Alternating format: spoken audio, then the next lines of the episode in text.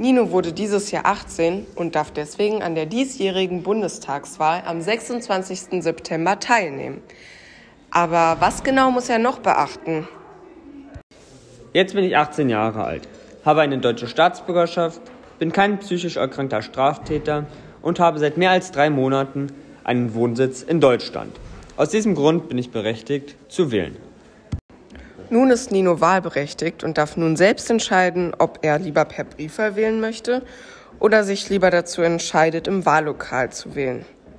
Wenn er sich dafür entscheidet, per Briefwahl zu wählen, steht auf seinem Wahlbenachrichtigungsschein ein QR-Code drauf, mit dem er einen Wahlschein anfordern kann, der ihm dann im Anschluss per Post zugeschickt wird.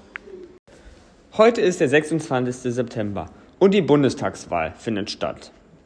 Dafür nehme ich dann meine Wahlbenachrichtigung, welche ich per Post bekommen habe, mit zum Wahllokal mit und bekomme deswegen dort dafür einen Wahlschein, mit welchem ich dann in die Wahlkabine gehe, wo ich wähle.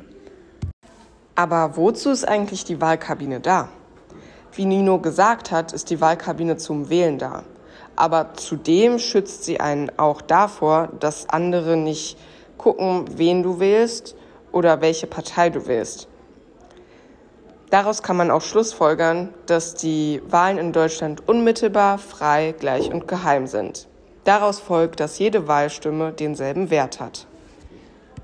Nun gehe ich, wie gesagt, mit meinem Wahlschein in die Wahlkabine, wo ich dann einen Stift vorfinde, mit dem ich meine Stimmen verteilen kann.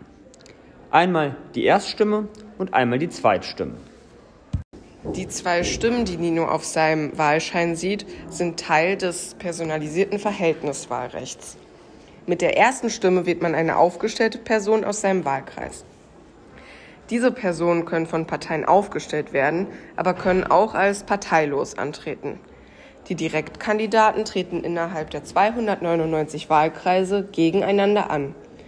Die Kandidaten mit den meisten Stimmen pro Wahlkreis erhalten ein Direktmandat, durch welches sie direkt als Abgeordnete in den Bundestag ziehen.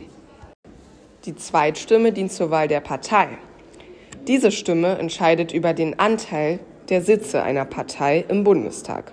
Wenn eine Partei zum Beispiel 20 Prozent der Stimmen für sich gewinnen kann, bedeutet das, dass die Partei 20 Prozent der Sitze im Bundestag erlangt.